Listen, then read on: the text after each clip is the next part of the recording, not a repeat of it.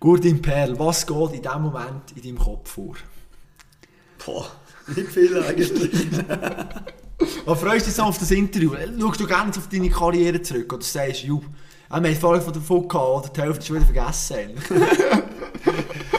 ja, schau, gerne zurück. Ja, es, es, eigentlich ist es dir gar nicht mehr richtig bewusst, was du alles gemacht hast und was alles geleistet hast. Und plötzlich siehst oder erlebst etwas und denkst, ah oh ja, stimmt, das bin ja ich gewesen.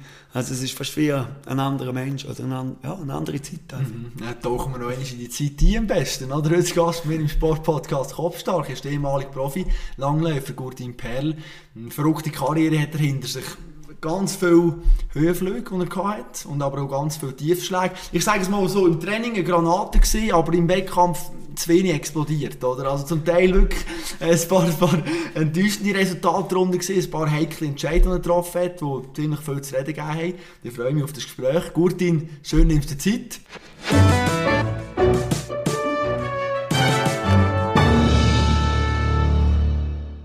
Ja, 13 Jahre im Weltcup gesehen und es hat er manchmal ein bisschen verleidet, der Langlaufsport. Und es ist eigentlich auch, ja, beziehungsweise es passt sehr gut zu deinem Start. Eigentlich. Es war eigentlich mehr ein bisschen Liebe auf den zweiten Blick, gewesen, kann man ja sagen, oder du und der Langlauf. Erzähl mal kurz, wie bist du zu diesem Sport gekommen? Ja, zu dem Sport, das ist eine gute Frage. Ähm, weißt du das überhaupt noch schon? ja, das ist noch so etwas Weniges, was ich noch wirklich recht gut mag mich erinnern. Ähm, ja, gell, die Langlaufloipe war neben der, neben der Haustür, gewesen, 10 Meter auf die Langlaufloipe.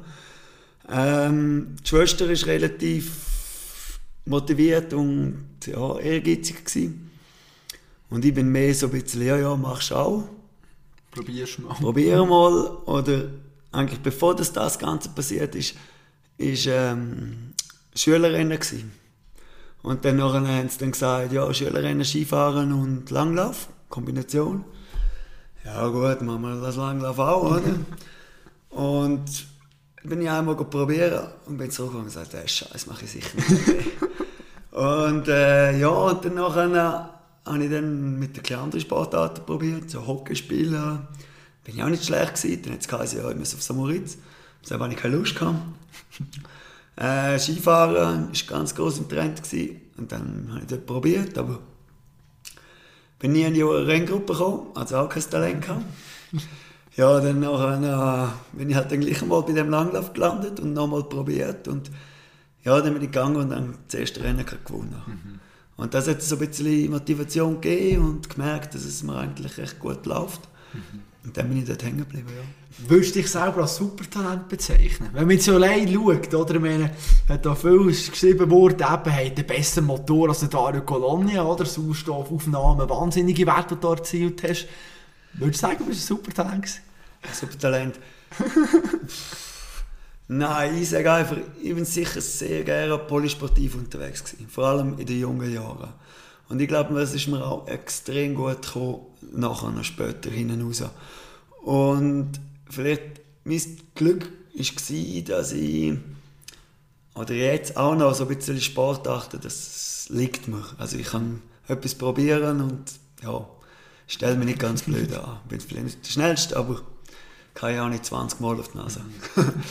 aber ähm, ja, nachher kommen natürlich die ganzen Voraussetzungen, die jetzt auf Langlauf spezifisch gedacht sind. Ja, dort hatte ich sicher das Glück gehabt, dass ich einen super Motor hatte.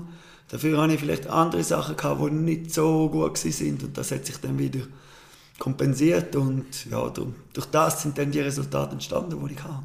Was nicht so gut ist, war Taktik. Nee. Ja, Taktik ist auch immer eine Ansichtssache, oder? Mhm. Klar, gewisse sagen, ja, lauf da von vorne weg. Im Wind oder so, hey, aber was aber, macht äh, genau? andersrum musst du auch sagen, du musst zuerst einmal können vorne weglaufen. Also das schaffen auch nicht so viel. Und es, wo musst du ja auch können Selbstvertrauen aufbauen. Und wenn du merkst, ja, es lenkt mir nicht vielleicht bis zum Schluss, aber dann tust du hier und da mal halt mal die Führer zeigen und ein bisschen Präsenz und ja, gibt dir vielleicht auch Selbstvertrauen. Und klar, gewisse Sachen hätte ich vielleicht ein bisschen lockerer bleiben und so, aber ja, halt, ich habe dann auch viel gesagt, du lieber werde ich zehnt und ich weiß, ich habe alles Mögliche gemacht, als wenn ich einfach noch hinten reingehockt bin und am Schluss dann wäre ich halt Neunter geworden. Ja. Also, ja, aber das ist persönlich, das ist eine Ansichtssache. Du hast auch eine TV-Präsenz von dem her, du vorher weggelaufen bist, oder? Vor der Rennnahmung, Taktik, haben wir da grosse Teamtaktiken im Langlauf, haben wir mit Dario zusammen, oder ist da einfach jeder für sich gelaufen und gesagt, du, wir sehen es auf der Loipe? Ja, man sagt schon immer Teamtaktik und man probiert ja als Team unterwegs zu sein und so. Aber es ist natürlich schon nicht so wie beim Velofahren. Ich meine, beim Velofahren macht das so viel aus. Und wenn du auf nicht mitmachst, dann magst du nicht du mit. Also das ist egal, ob du raufziehen Windschatten- irgendwie. Nein, wenn du im Windschatten bist oder nicht, das spielt keine Rolle. Und ja, klar haben wir vielleicht probiert, ich mag mich erinnern, wo der Dario zuerst mal den Gesamtweltcup gewonnen hat, sind wir in Trondheim gewesen, der 50er, und dann haben wir auch gesagt, wir müssen Teamtaktik machen. Dann haben wir einen Sprinter gesagt, ja, du musst die ersten äh, Punkte holen, die sind nach Kilometer 5 oder so etwas. Probierst du da als erstes zu vorbeigehen, dass, dass, dass der andere sicher die Punkte nicht holt. Ähm, ja, ich glaube, am Schluss ist ich glaube etwa für das 50. durch. Also, äh, ja, es ist schwierig, zum wirklich eine gute Teamtaktik zu machen.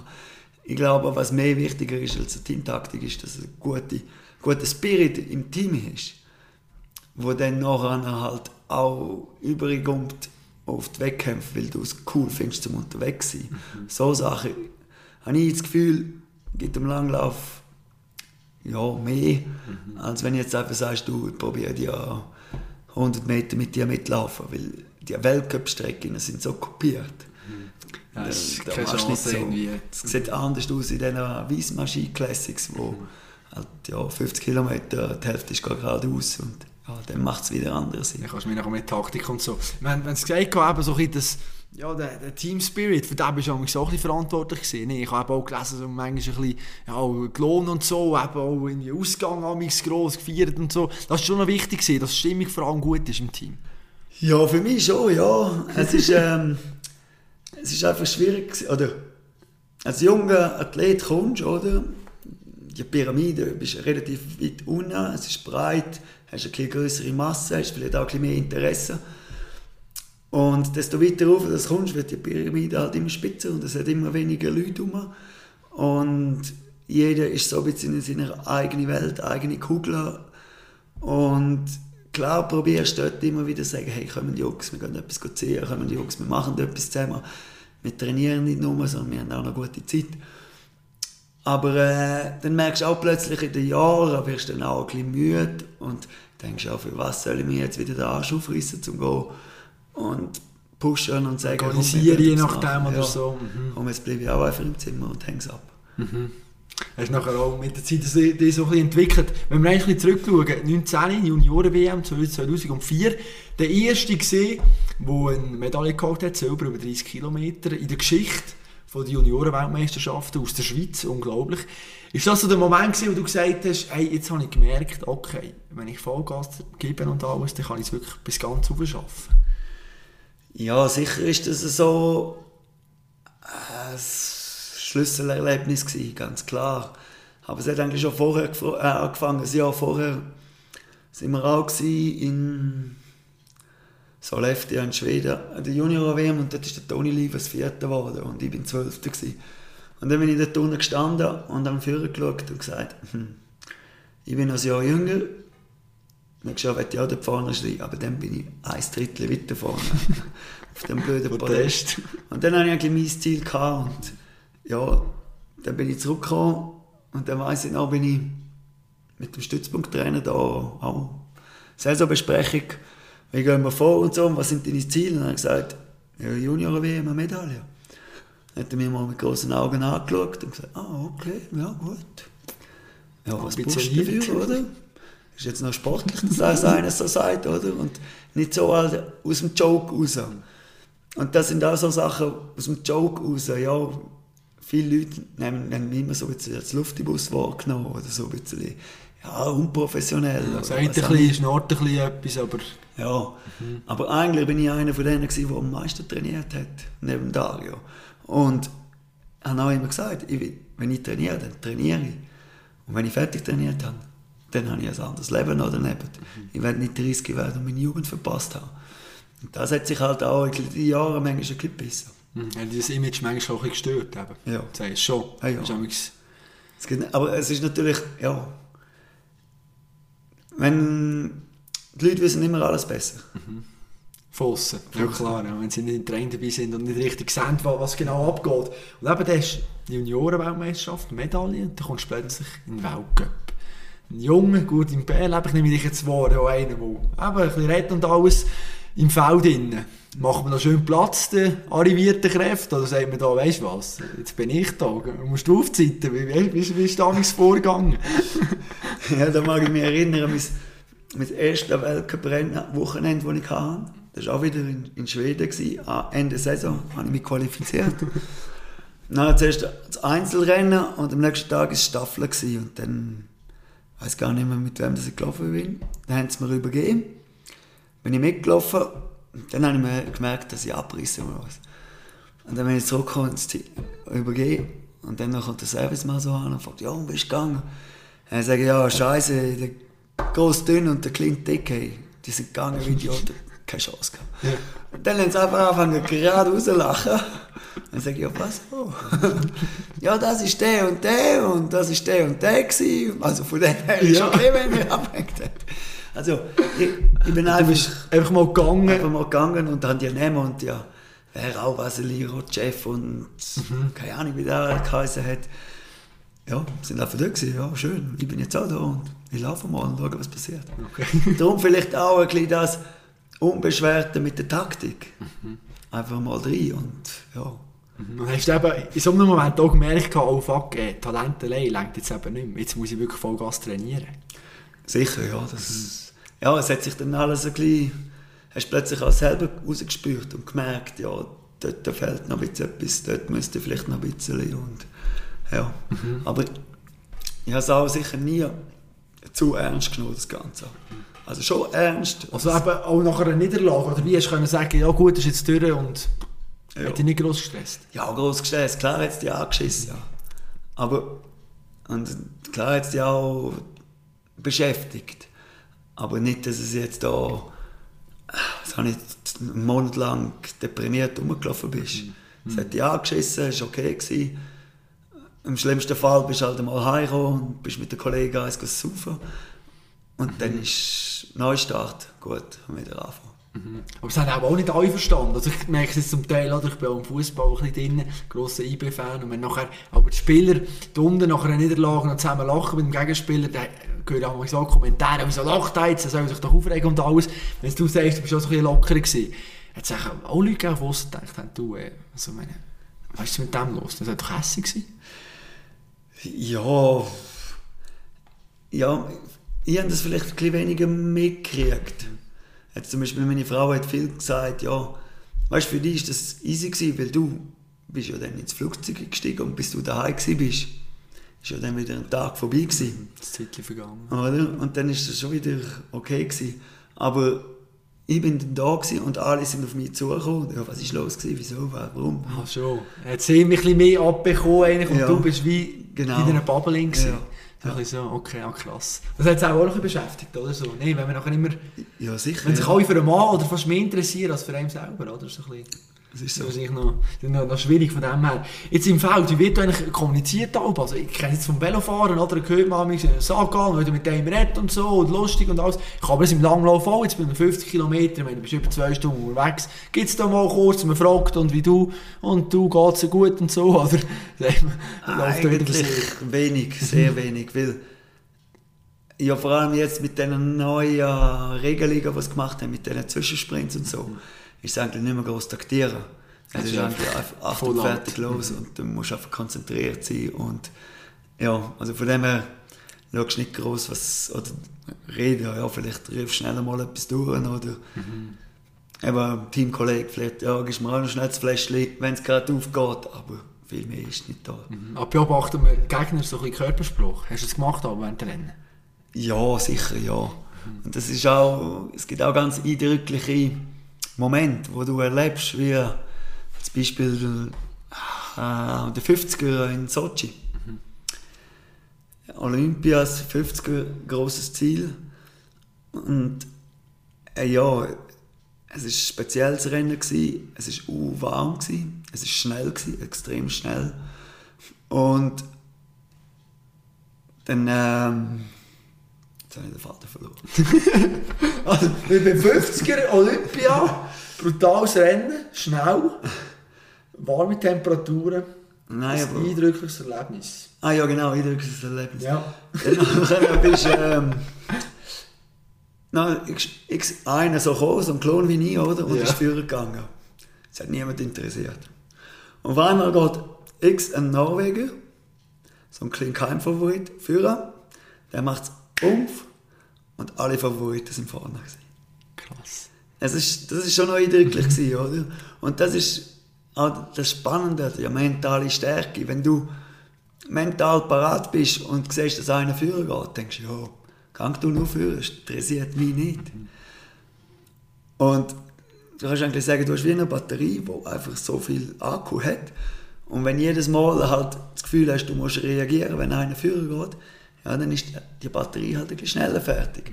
Aber bist du mental ein bisschen gelassener, ein bisschen lockerer drauf, dann reagierst du nicht immer gerade, weil du sagst, ja gut, wenn er dann wirklich geht, wenn es darauf ankommt, dann komme ich schon noch nach hinten an.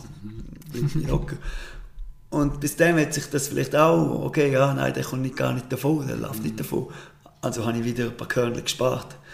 Und das ist Also das Taktieren wieder, Genau. oder? So wie die Dynamik im Feld auch nachher. Ja. Hast du auch so Psychospiele angewendet? Oder hat es auch gegeben im Feld, dass man irgendwie... Ja, oder dass irgendwie einer den Tod Mann gespielt hat und denkt, das ist echt komm, und jetzt plötzlich explodiert er oder so. Was hast du erlebt im Feld? Äh, dort muss ich ehrlich sagen, eben so Sachen siehst du ja immer, der Nahzeug ist Ja. für das Ja, brutal, bekannt gewesen. Hinten nie hocken und plötzlich Genau. Aber eigentlich eines der coolsten Erlebnisse gewesen, also für mich persönlich. Und da bin ich noch relativ jung gewesen, eben auch unbeschwert einfach mal rein. Dann hat es geheißen Berglauftest. Oh, Berglauftest, ja gut, ich bin noch nie dort gefahren, okay. Dann war ein anderer, gewesen, das ist so Topläufer Berglauf. Dann habe ich gesagt, ja gut, okay, dann einfach gestartet. Probieren wir mal. Und dann sind wir beim Frauenziel vorbei und wir haben nicht genau gewusst, wie weit das noch geht. Es hat immer noch geheißen, ja, noch gute Kilometer oder so noch. Dann bin ich weiter mit dem mit und ich bin so blau gewesen, so blau. Ich dachte, fuck, ich überlebe das nie. Und dann bin ich neben dem an und dann gesagt, hey Scheiße, siehst du scheiße aus. und dann ist es wirklich so wie ein Hammer machen, oh, Tag, und weg ist er gewesen. Fort. Aber der hätte natürlich nur so sagen, ja, und du erst, und dann wäre ich natürlich weg gewesen. Aber das ist auch extrem, ja, Krass. Ein Spruch und dem Hirn Anspruch, passiert was, etwas. was da passiert, was da abgeht in einem. Würdest du sagen, du bist mental stark gewesen?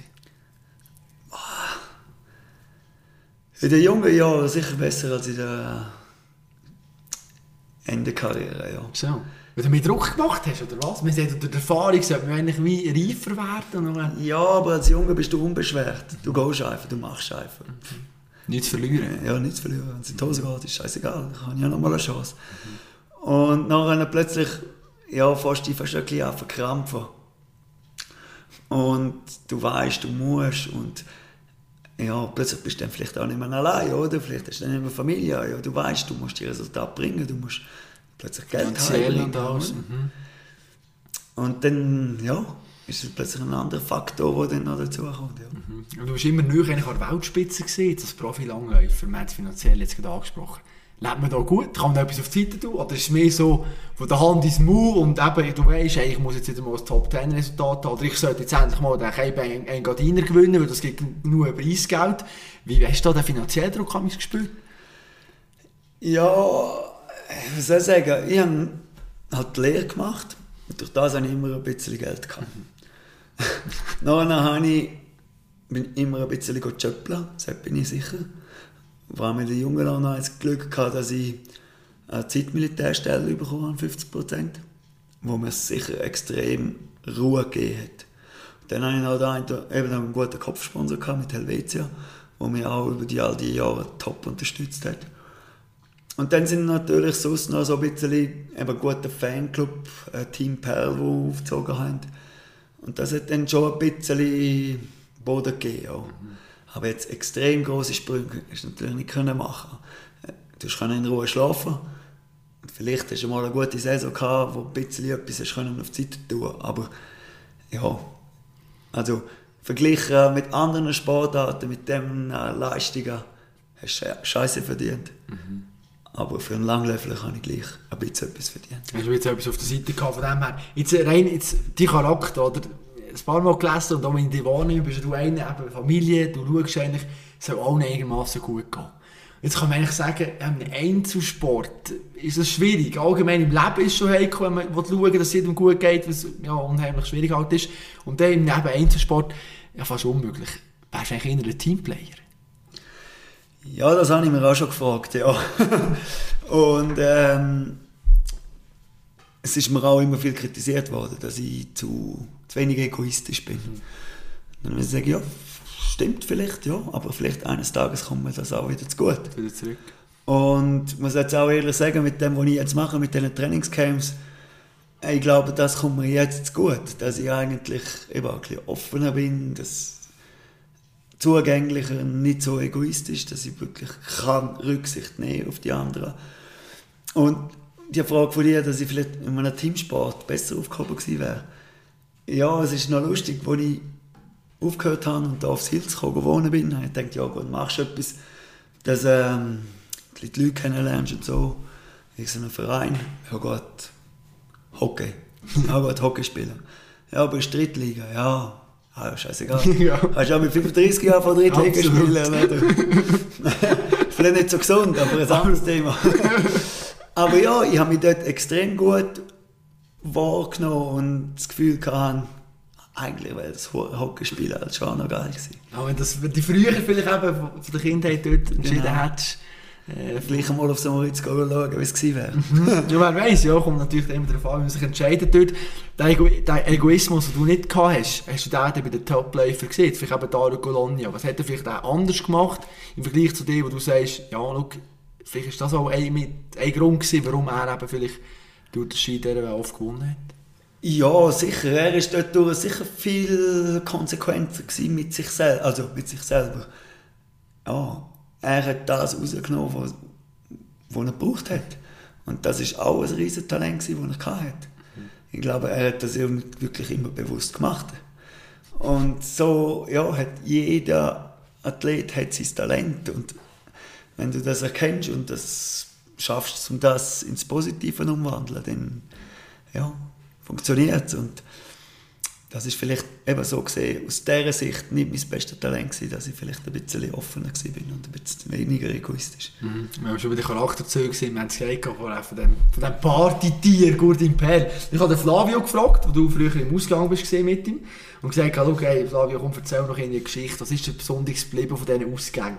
Und tatsächlich, er hat mir etwas geschickt, und zwar, bist, du amix, ähm, ja, heimgesäckelt sogar, irgendwie etwas. Komm, wir hören kurz rein, was er sagt.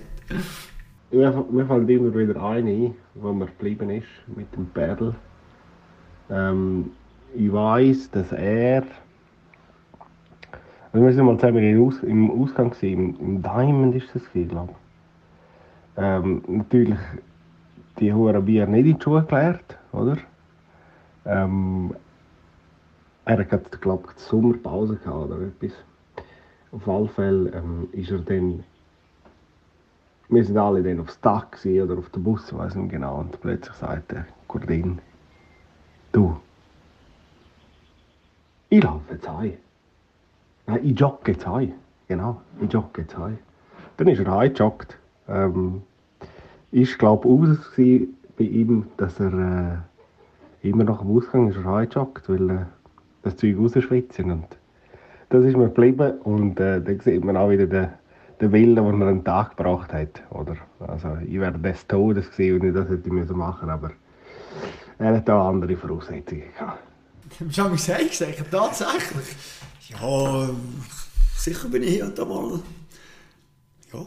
So, da, aber, ja, das, das echt, zeigt so vielleicht ein bisschen eben, wer kann saufen, der kann nachher einfach auch Sport machen. Ja. So. Ja. Und ich mag mich erinnern an eine gute Geschichte. Eine gute Geschichte ist eine gute Geschichte. Aber ich war jung noch. So 16 oder so. Dann haben wir auch mal das Gefühl gehabt, wir müssen jetzt eine Homeparty schmieren. Und ist dann recht eskaliert. Und dann, wenn ich dann mal heimkomme und der Vater steht oben dran, auf der Stege, ist nicht mehr so gut gewesen. Nein, die Stimmung nicht Nein. so auf dem Und Höhepunkt. ich glaube, es war am Morgen um 3, 4 Uhr.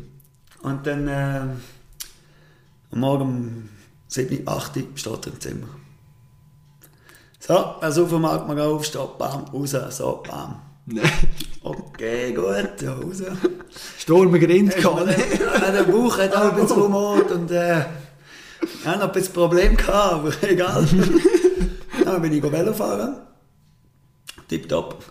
Und es ist eigentlich erstaunlich gut gegangen. Und nachher hatte ich das Glück, gehabt, ja, ich muss es fast auch als Glück anschauen, ich konnte nie können schlafen. Wenn ich, oder wenn ich im Ausgang war, ich kann nicht schlafen. Und dann bin ich eigentlich, egal wenn ich ins Bett bin, ich bin immer um 8 Uhr verwacht. Was? Immer. Dann erst am Nachmittag um 4 Uhr. Bierleichen-mässig so. Dann bin ich aufgestanden, habe mein Zeug angezogen, bin eine Stunde oder eine halbe Stunde in die Richtung gesegelt, Vollgas, gekehrt, heimgelaufen. So mit 15, ja, mit 20 dort rum. Und, und immer wenn ich am Ausgang war, habe ich das gemacht. Dann bin ich heimgekommen und dann bin ich ins Nest gelegt und dann habe ich richtig geil ich konnte schlafen. Und dann bin ich um 2 Uhr aufgestanden und die Welt war in Ordnung. gewesen. Ohne Problem, nichts. Ohne Problem nicht. Und auch jetzt noch. Ich habe nie einen Kopf, oder sehr, sehr selten Kopfweh. So. Aber gibt es also heutzutage auch noch, dass du mal einen über den Durst trinkst? Gibt es das noch? Ja, über den Durst. So. wirklich so wie früher schon nicht. Ja. Aber, ähm, ich gehe schon gerne noch ein, zwei Bier saufen. Also ja, nein, saufen nicht, aber, Aber einfach geniessen. geniessen. ja, genau. Gesellschaft geniessen, ja. Absolut, aber du als Teamplayer natürlich, gell? von dem her, jetzt das Image hast du ein bisschen gehabt, eben das von dem auch Partygänger zum Teil. Wie ist es eigentlich so bei den Trainern oder so angekommen? Hat es auch mal, schon mal zu dir gesagt, hat, du gut, komm, reiss dich ein zusammen und so weiter? Oder ist das eigentlich wie verborgen gewesen? Ich hatte einen Haufen Trainer, gehabt, aber ich muss jetzt ehrlich sagen, zwei Drittel von diesen Trainern, die ich hatte, haben das recht gut verstanden.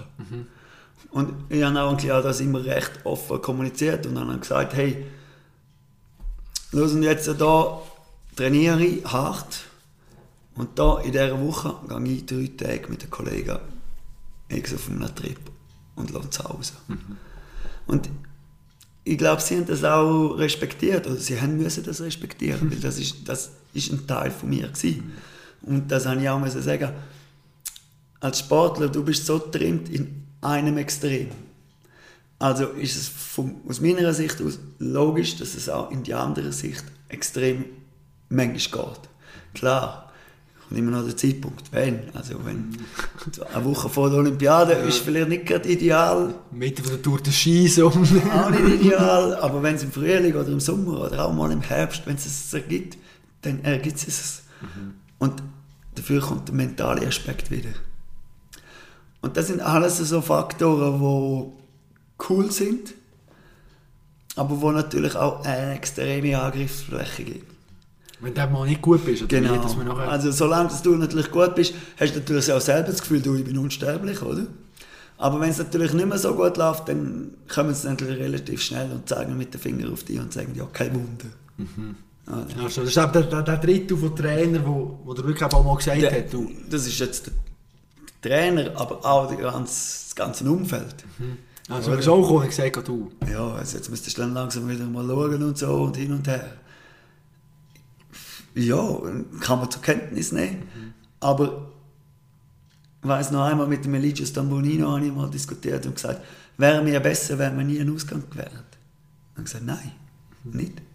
Weil im Kopf spielt auch so viel ab, wo du nachher einfach so viel gelassener unterwegs sein kannst. Der, der Ventil, das Ventil brauchst du einfach. Und wenn ich es richtig verstehe, in dem Fall bist du jetzt aber auch nicht ein Riesenfan, jetzt, wenn du zum Beispiel aus Oim gibt es ja, oder? Was? Ich aus Oim, das ist so ein, ein riesen Komplex, Sportkomplex, wo eben alles abgemessen wird vom Essen und so weiter, wo die Athleten wirklich so ein bisschen einem Internat sind. Also so etwas jetzt für dich wäre jetzt eigentlich wie überhaupt nicht. Also du musst ja deine Freiheit haben, um eben zu sagen, oh mal, hey, ich muss auch mal einen Scheissdreck können machen, theoretisch. Und so das Korsett, das den Athleten immer mehr geben wird, das wäre gar nicht gewesen für dich. Nein. Das habe ich auch probiert. Also So. probiert. Davos. bin ich, auch- hat's geheißen, du musst auf Davos. Ja gut, ja gehen wir auf Davos. Als junger, 20, 23-Jähriger auf Davos. Ist auch eine coole Zeit gewesen. Ich habe auch viel gelernt. Was heißt zweimal am Tag trainieren, nicht nur über eine Woche, sondern regelmäßig, wirklich, ja, drei, vier, fünf Monate lang. Und in dem Gefäß drin sein. Aber dann habe ich gemerkt, es ist mir zu viel Langlauf. Ich muss. Ja, es klingt blöd, aber du bist trainieren und dann hat es geheißen, ja gut, nächste Woche ist dann Trainingslager. Okay. Hast die ganze Woche die gleichen Leute gesehen, am Sonntag oder wenn auch immer, bist du angekommen, Treffpunkt, schaust im Bus rein, oh, ah, wieder die gleichen, wie wir letzte Woche hatten. Was wollen wir noch reden? Ja, genau. Kommst du heim vom Trainingslager, gehst wieder ins Training, oh, schon wieder jeder. Und für mich, das hat nicht gepasst. Ich habe Leute gebraucht, die außerhalb vom Sport waren. Und darum habe ich auch wieder gesagt, ich muss zurück ins Engadin. Ich muss zurück, wo ich andere Leute habe, die nicht nur mit Langlauf zu tun haben. Die Freiheit ist aber übergekommen. Es war nachher nicht das Riesenzeug von wegen, ja, aber warte, nein, Oh, nein. es war schon immer ein bisschen ein Thema. Gewesen. Und es ist dir auch immer ähm, aufgezeigt worden, dass du natürlich nicht die gleiche Unterstützung hast, weil du natürlich nicht in Davos bist. Weil dort ist das Nationale Leistungszentrum, aber du bist ja schön zum da sein. Also kannst du auch nicht erwarten, dass du alles hast. Was hast du zum Beispiel nicht gehabt, oder wie? Also, Ja, ähm, ja, so ein bisschen banale Sachen. Aber wenn du drin bist in dieser Kugel, sind die banalen Sachen halt gleich auch noch relativ wichtig. Aber ähm, irgendwann muss ich sagen, ist okay, es passt für mich. Und dann ist auch so der Punkt gewesen, so die Eigenverantwortung, Selbstständigkeit. Ich meine, einfach kommen und dann heisst ja, zwei Stunden Rollschiele, laufen wir zuerst in das Tal, dann laufen wir in das Tal. In zwei Stunden wartet der Bus dort oben und dann fahren wir raus. Das hat mich auch angefangen anschießen. Oder anschießen. Kein, kein Reiz mehr gehabt. Dann bist du da zurückgekommen, hast natürlich selber müssen schauen, ja gut, ich gehe mit der Rollski auf den Albula Pass. Was heisst das? Ähm, okay, ich muss zuerst einmal raufkommen. Wie komme ich dann wieder runter? Ah ja gut, ich tue mit dem Auto La Ponte, rühre die Rollski raus, fahre mit dem Auto rauf, nehme das Velo raus, fahre runter und laufe dann rauf. Und dann plötzlich bist du viel bewusster unterwegs gewesen und hast gesagt, ja, lohnt sich das, das Ganze machen?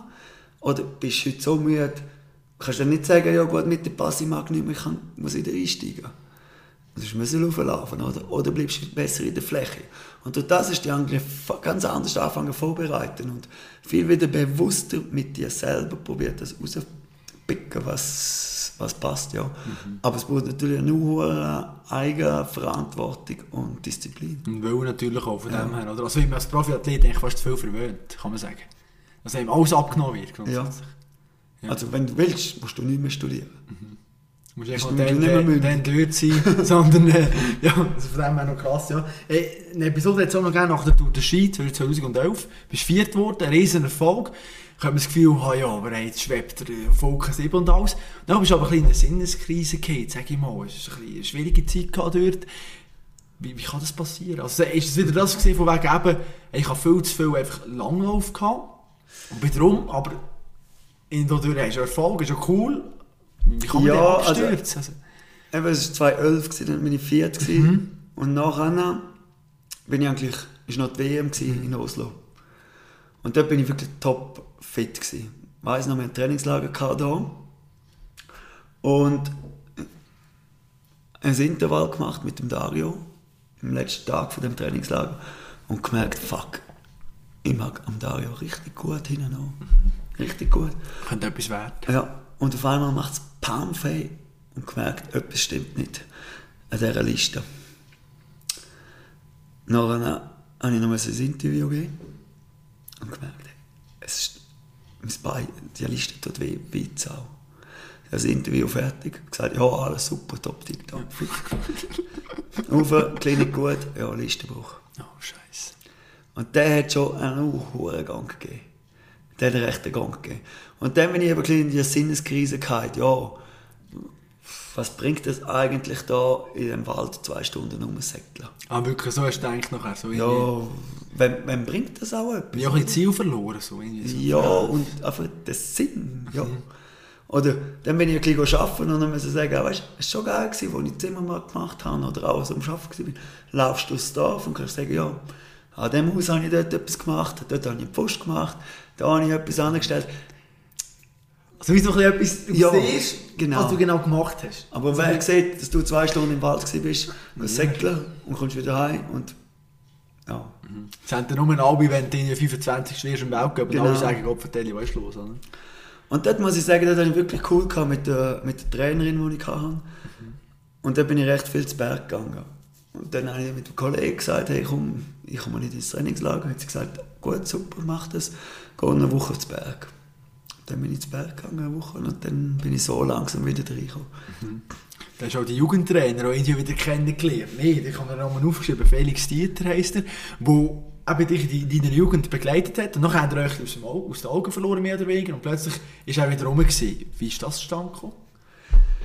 Ja, es ist wirklich eigentlich das, ähm, die Geschichte, die ich erzählt habe, als ich dort der Junioren-WM gesagt habe, ich will eine Medaille, das war er. Gewesen.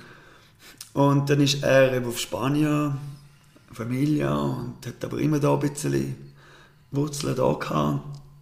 Und Im Winter ist er immer gekommen, Langlauflehrer. Und dann haben wir uns angefangen wieder so ein bisschen mehr gesehen und angefangen äh, zusammen ein langläufeln. Und dann ja, ist das entstanden, dass wir angefangen haben, ein bisschen zusammen ja, zusammen spannen. Und dann muss ich auch sagen, habe ich das Glück gehabt, dass in dieser Zeit eben gerade die Gyri hat Land Knoten dort meine Trainerin war und extrem offen war, auch für die äh, dreimal Betreuung sozusagen. Ja. Sie mit dem Felix und ich, dass wir drei zusammen. Ja, und dann ich auch, bin ich auch immer wieder ein bisschen auf Spanien ein bisschen etwas Neues, ein bisschen etwas andere Sachen probiert. Ein anderes Umfeld auch für dich Genau. wichtig, oder? Genau Ja. das. Jetzt, wenn du so von dieser Trainerin schwärmst, ist ja für mich wieder unverständlich, 2014 wird sie entlassen. Ivan Hudac kommt, neuer Trainer. Jetzt sag du mir, werden dort Athleten ein einbezogen? Sagt mir da, schau, wie findest du das? Meine, wie gut hast du mit dem Trainer? Ist für dich auch noch wichtig. Ist für den Verband wichtig, dass die Athleten Erfolg haben. Werden die da komplett außen vor gelassen? Oder ich meine, also du hast auch nicht Freude gehabt, als es gegangen, oder? Ja, ich habe es super mit ihr, klar. Es gibt immer Sachen, die einem stören. Das ist so. Und gewisse können besser mit einer Person und gewisse können weniger gut mit einer Person. Das ist Menschlich. menschlich. Da kannst du jeden Trainer holen, den besten Trainer. Es wird nicht mit jedem harmonieren. Ähm, ja, für mich persönlich, oder wie soll ich jetzt das formulieren? Es ist, wir haben absolut Nummer eins gehabt im Team. Und es ist sehr viel, oder alles eigentlich auf das ausgerichtet gewesen, was auch absolut legitim ist, oder? Ich meine, wenn du das Ist erste, das erste Rest, Rennröstli hast und weißt, eins von denen ist zu 95% Olympia-Goldkandidat, dann setzt man einfach auf das, oder? Und dort hätte ich sicher auch von der ganzen Betreuung, von alles, vielleicht noch ein bisschen individueller können umgehen Wo ich jetzt mit ihr, mit der Gyri, ich habe wirklich super mit ihr, weil ich einfach gesagt, was ich gedacht habe. Sie hat argumentiert, gesagt, ja, ich will es so. Dann habe ich gesagt, ja, nein, ich hätte das gerne so, weil aus der und der und der Überlegung. Okay, gut, ich bin einverstanden. Also wenn du argumentiert hast und sie gesehen hat, dass du eigentlich eine Idee hast, dann habe ich sie extrem offen empfunden oder erlebt und gemerkt, dass sie mich eigentlich gut unterstützt.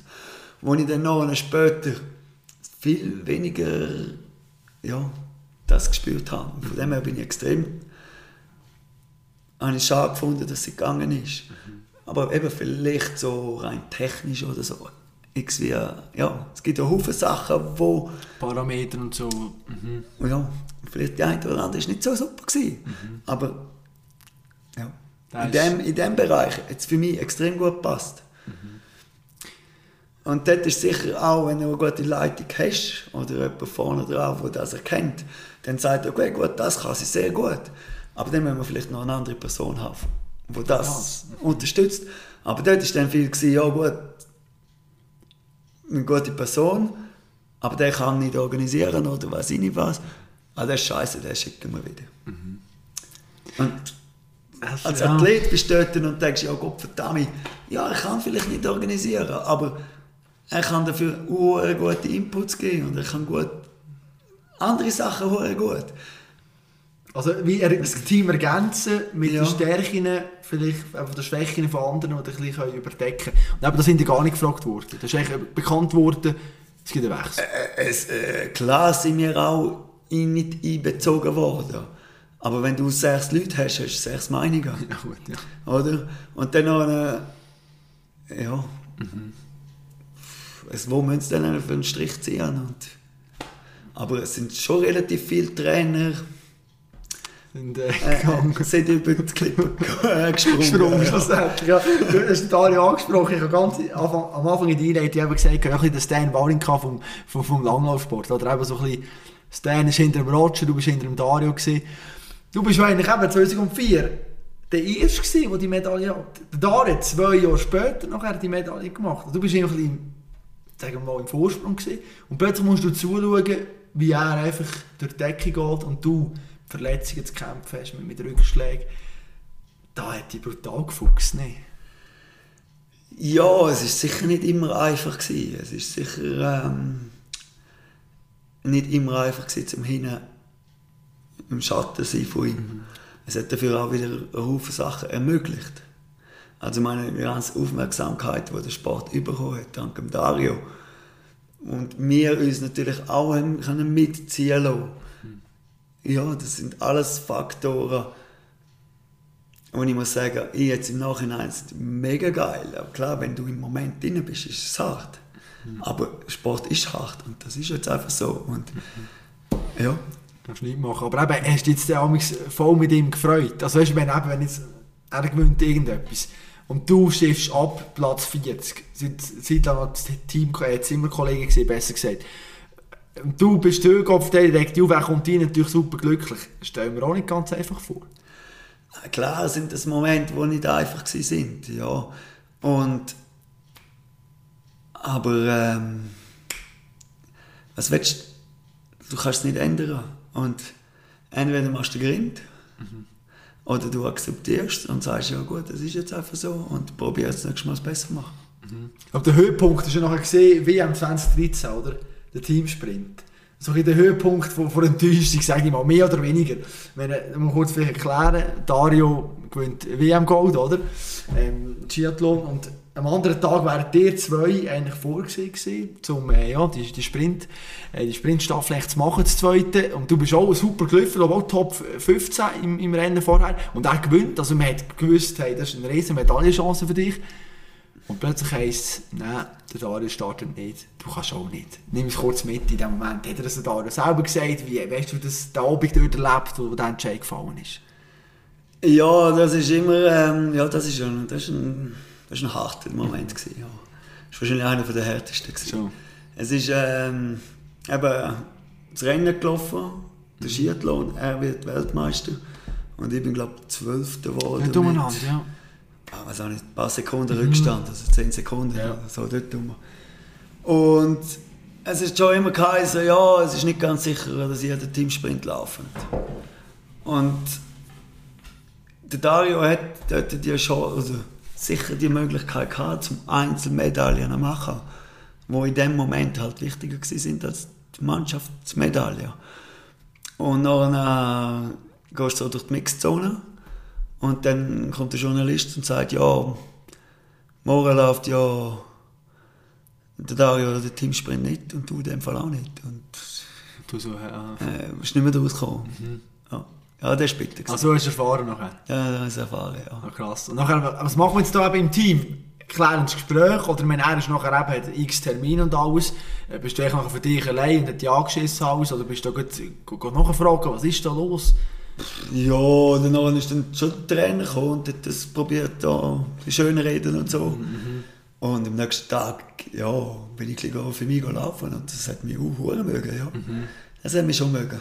Aber, ja, nachher musste man sagen, ja gut, das ist, Langlauf ist ein Einzelsport, das ist sein Recht. Wenn er dort kann eine Medaille machen kann, dann muss ich das akzeptieren, auch wenn es bitter ist und hart ist. Es ist Das Leben, ja, je nachdem. Ja, der Sport, ja. Ist es fast noch bitter gewesen in dem Moment, also Olympia 2014, also mit dem Brüderlauf, so nicht mit dir? Hast du in dem Moment fast äh, noch, noch eine schlimmere Erinnerung? Nein, eigentlich ist. Nein, der ist natürlich nicht schlimm gewesen. Nein, Ja. der ist okay gewesen. Der ist eigentlich. Ähm, fast verreckter gewesen, oder verreckter, aber gleich, ist Vancouver 2010 gewesen, Olympia. wo auch Teamspring war. Und dort war der Dario topfit gewesen. Und der Dario, oder dann hat es ja, entweder nehmen wir einen Sprinter oder den Perl. Und dann, ja, Teamsprint, ja, Sprint, oder? Dann müssen wir einen Sprinter nehmen. Aber der Sprinter hat es angestellt nach einer Runde. Und du weißt dort, ja, fuck, das ist jetzt einfach, weil es einfach zwei Gruppen gegeben hat. Eine Distanzgruppe und eine Sprintgruppe. Und der Sprinttrainer hat sich müssen durchmoxen und sagen, der muss jetzt da auch einen, Sp- Muss einen jetzt Sprinter machen, muss da starten. Ja, und ich glaube, dort wäre sicher auch eine Medaille möglich gewesen. Und nicht äh, ja, um die Chance gebracht worden. Von Ja, und von dem her, ja, jetzt im Nachhinein habe ich keine Medaille gemacht. Ist mir nie, und das Glück nie gehabt. Aber wegen dem bin ich nicht ein besserer oder ein schlechterer Mensch. aber, aber fokussiert einfach so Zeug jetzt im Nachhinein überhaupt nicht mehr. Oder denkst du manchmal so dran, ey, es wäre eigentlich schon schön, wenn jetzt da an der Wand noch eine Medaille würde hängen. Nein, scheißegal, komm. Das ist, eigentlich ist die Medaille, ja, es ist so weit weg.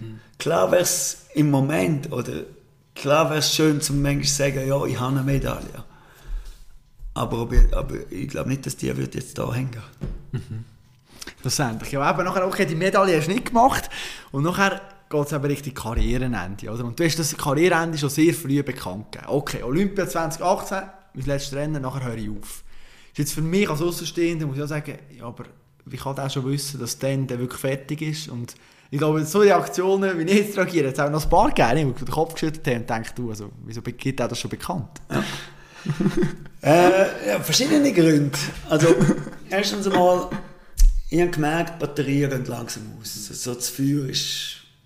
Und dann auch wieder einmal mehr, hoher Trainer, Chaos, Whisky, früher... Ich die Nerven gegangen. Nerven gegangen. Und dann habe ich gesagt, ich mache mein letztes... Oder alle haben immer gesagt, das ist ein riesen Talent, aber wirklich gezeigt hast du das auch nie. Dann habe ich gesagt, gut, Danke. jetzt habe ich zwölf Jahre lang das gemacht, oder nein, mehr. Zwölf Jahre Wel- weltcup Genau, gewesen. selbstverständlich. Äh, 16 Jahre Whisky. Ich gesagt so, das letzte Jahr Whisky, das letzte Jahr meine Karriere mache ich jetzt noch allein für mich. Auch nicht gut angekommen, am Anfang. Aber dann muss ich sagen, habe ich einen coolen Trainer bekommen, den von Almer. Und der hat gesagt, du, meine, du bist genug alt, du, du musst wissen, was für dich gut ist. Ich unterstütze dich, wenn du sagst, es bringt dir nichts, mit Trainingscamp zu kommen, dann ist das okay. Ich, ich zwinge dich zu nichts. Und dann haben wir aber den Deal ausgehäselt, dass ich drei Tage in der Woche, einen Monat auf Davos oder auf Marktlingen auf das Laufbahngang gehe, Technik machen. Und das war genial. Gewesen. Dann bin ich dort runter, habe meine Hausaufgaben bekommen, bin ich heimgekommen, und konnte in Ruhe trainieren. Habe nicht müssen gehen reisen, habe durch das wieder zwei, ja, drei, vier Tage mehr Ruhe gehabt, weil ein Reisetag ist nicht ein Ruhetag. Ja, im Flüger. Ja, du Einchecken, fährst wieder ja. sechs, sieben Stunden Auto, ist auch nicht sehr entspannt. Und habe ja wirklich die Vorbereitung so gemacht, wie ich wollte. Und am letzten Mal, als ich den Berglauf-Test gemacht habe, wo ich schon als kleiner Bub hier in Samaritz habe, bin ich auf und an einer Streckenrekord gemacht und gewusst, hey, Ich bin jetzt parat. es geht. Und habe gewusst, hey, ah, Olympia bis dort und gebe alles, was ich Schöner Abschluss. und dann hatte ich den Deal gehabt, im Oktober, ich gehe wieder zurück in die Mannschaft. Dann bin ich zurück in die Mannschaft, weiss, sind wir in Schnalztal, im Bus eingestiegen. Nach fünf Minuten im Bus denke ich, hey, fuck, wo bin ich da? Nach fünf Minuten haben wir nicht mehr gewusst, was miteinander reden. Es ist wirklich schon wieder, eben wie, wie vorher auch schon mal, ja, wieder Ja, das Feuer irgendwie nicht, genau. nicht da. Und dann habe ich gesagt, ja nein, jetzt ist so geil trainiert, bist so fit gewesen. Jetzt bleib locker. Und dann habe ich ähm, aber gesagt, gehabt, Norden Skandinavien lohne ich aus. Ich konzentriere mich auf Weltcup Davos, das erste Weltcup-Rennen. Eine Woche vorher war Goms. gewesen. Das normale Swisscup-Rennen. Und dann habe ich dort gedacht, ja, oh, bin ich gegangen. Und auf einmal kommt so der Gedanke, hey, Was machst du? was mache ich da? Und ich gesagt, nein, jetzt nicht, ja mal am Riemen, oder? Meinst du, das ist der Job? Und gelaufen, ja, das war okay, gewesen, aber dann Weltcup Davos, auch halbe Olympia-Quali. Oh, geil, oder? Hat man eigentlich nichts gesagt. Das haben wir nicht bedeutet. Nicht? Nicht. Ich dachte, oh, jetzt ein Schritt näher am grossen Ziel. Nicht. Einfach, nicht. Und dann ist dort noch der Kleber gekommen und alle eins geschrieben wegen dem Kleber und ich bin da gesehen und dachte, hey, was ist da speziell? Eine Woche später sind wir auf Doblach, auch Weltcup. Nach dem Doblach-Wochenende bin ich heim. Habe ich dem Mannschaftsarzt angerufen und gesagt, los, ich habe ein Problem. Das Ganze da, das bedeutet mir nichts mehr. Nichts mehr. Ja, und ich weiß, ich muss. Ja. Verträge, ich muss so viel Weltcup gestartet haben, dass ich äh, das Fixum bekomme. ja, aber das Geld nachher auch wieder, oder? Genau. Mhm. Und dann nach einem, äh, einen halben Tag gegangen, hat der Sportpsychologe angerufen. Er hat gehört sagen. Ja, er ist schon mitgegangen. Dann haben wir das ein bisschen analysiert und oh, alles gut. So ein Schächtel für ihn genommen, zwei Kugeln, das ist dein jetziger Moment, das ist dein Private.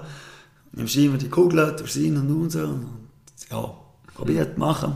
Tricks ein bisschen. Ja, ja, und das ist halt, was so auch machen müssen.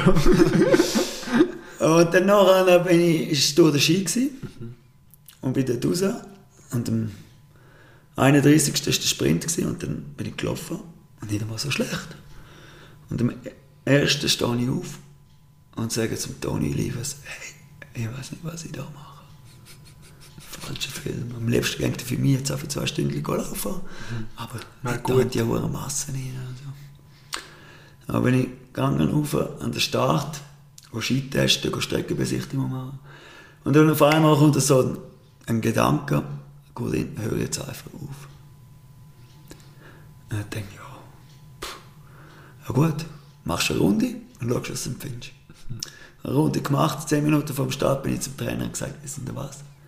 Ich bin weg. Das war's. Das war's. Und dann bin ich heim, bin ich da über den Juli gekommen und 200 Kilo Licht. Schon. Druck abgefallen. Einfach befreit gewesen. Urgeil gewesen.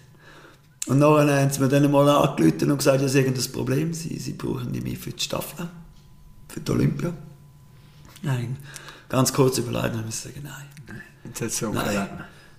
Also, auch wenn ich vielleicht schneller bin als der andere, aber wenn ich nicht hundertprozentig, dann ist es gescheiter, wenn einer geht, der hund- wirklich hundertprozentig Erfahrungen kann sammeln, vielleicht das Genau, das das Größte wäre, als wenn ich dort runtergehe und muss dort sein und eigentlich habe ich gar keinen Bock. Und, Mhm. Ja.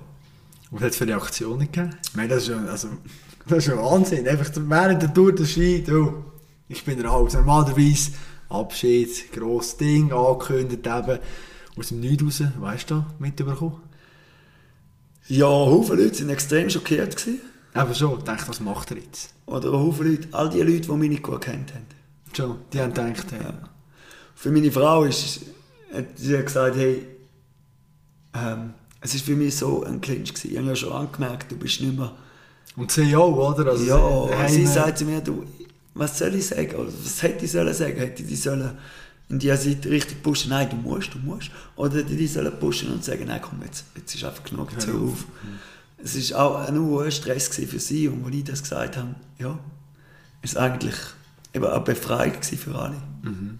Und nachher war es durch. Und nachher, wir müssen kurz vielleicht mit deinem Trainingscamp, oder? Das hat ja ein bisschen früher angefangen. WM 2015. Eine Woche vorher, Schlüsselbeinbruch, oder? Bist im Flüger gehockt.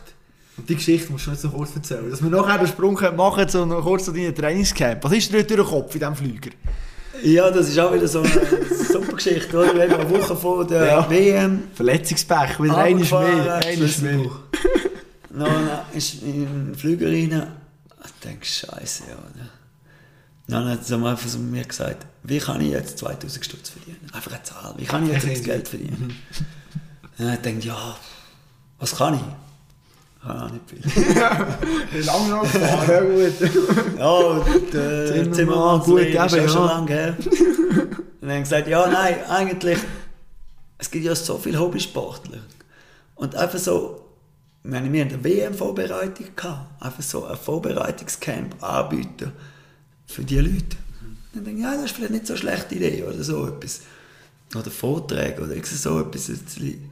Ja, die zu den Leuten zu begeben oder so. Und dann haben wir gemerkt, ja, eigentlich kann ich gar nicht auf die. Weil der Schlüsselbein, das tut ja weh, kann ich gar nicht vorzeigen und so. Aber egal, das haben wir dann so ein bisschen die Idee gegeben, was könnte ich machen, wenn ich aufhöre. Und nachher hast du es durchgezogen, hast aufgehört und nachher bist du Schritt gegangen. Hast du mal gedacht, gut, also was brauche ich jetzt, das, das, das und let's go. Ja, eigentlich schon, ja. Dann habe ich mir angefangen Gedanken machen und denkt, ja, du, probieren, probieren. Wenn es geht, ist es gut und wenn es nicht geht, dann ist es auch okay. Dann ist es okay. oder? Absolut. Und ja, es, es läuft gut. Es, muss sagen, es, ist, es ist wie in jedem Job, jede, wenn du selbstständig bist, du musst immer dranbleiben. Es ist nicht einfach, um die Leute zu finden. Das ist sicher so. Ähm, vor allem durch das, dass es so ein bisschen für Ambitioniertere bist, ist natürlich auch da wieder mit dieser Pyramide, oder? Ist nicht mehr die große Masse.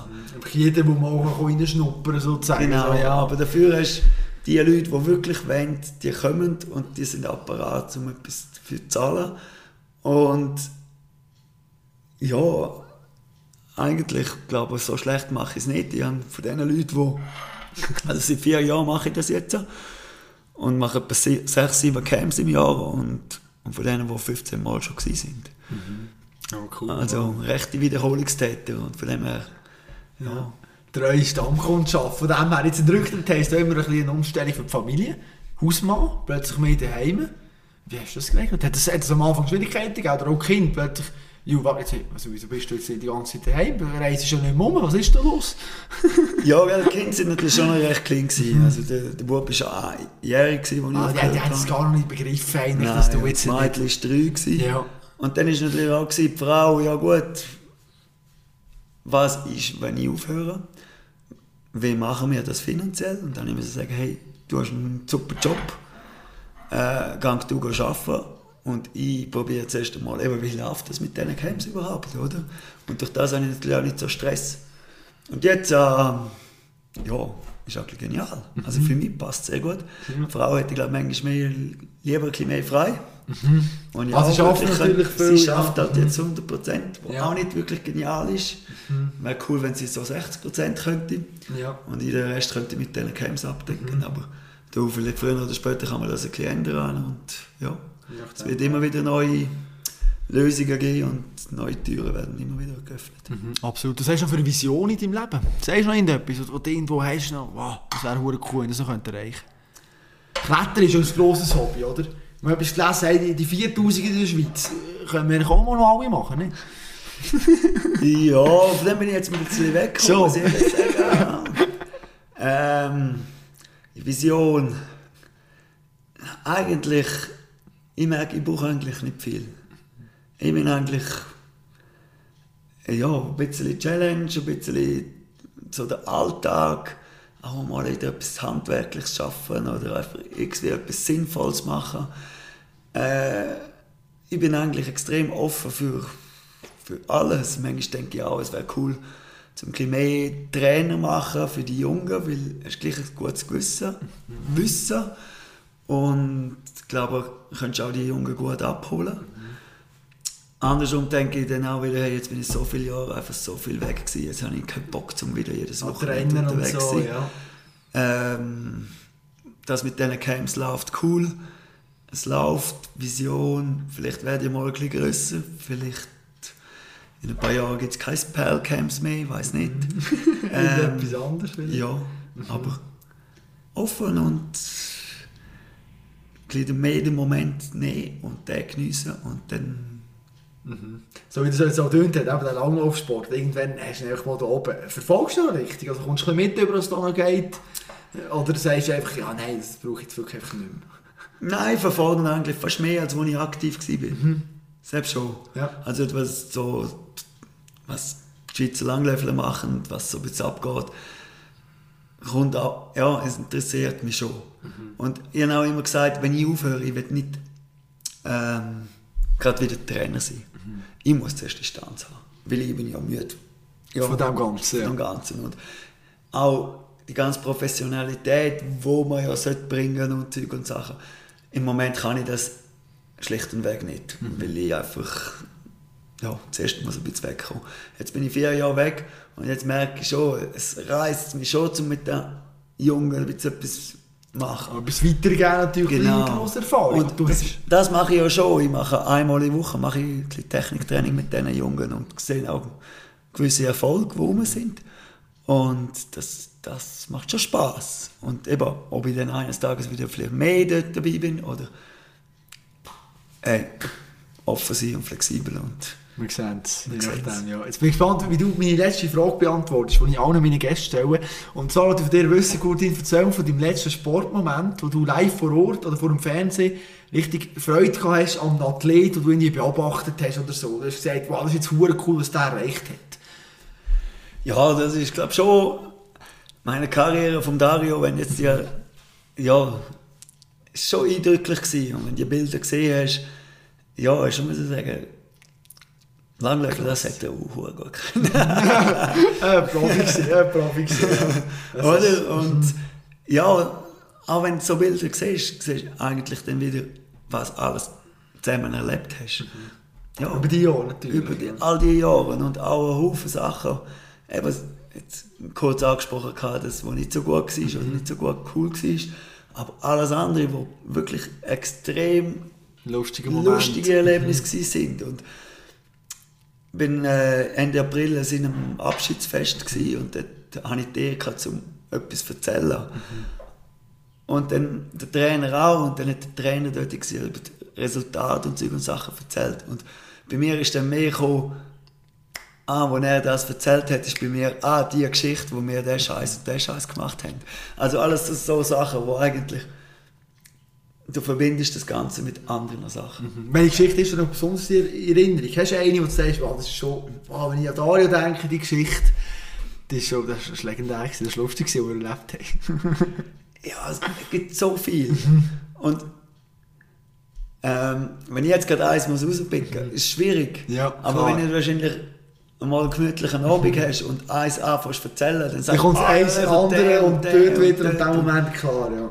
Ja. Das vergisst, darf man nicht vergessen. Neben dem ganzen Trainingsstress, neben dem Druck, den man hat, die lustigen Erlebnisse, die nebenzu sind. Doch ein wunderbarer Abschluss gewesen. Gurdin, ich danke dir recht herzlich für deine offenen Worte, für deine Zeit. Mich mega gefreut, mit dir zu diskutieren. Sehr interessant gewesen. Ich wünsche dir alles Gute weiterhin und äh, ja, plötzlich äh, kommt dann jemand in dein Camp, der den Podcast lässt, würde mich natürlich freuen. Also, her, danke vielmals, gell?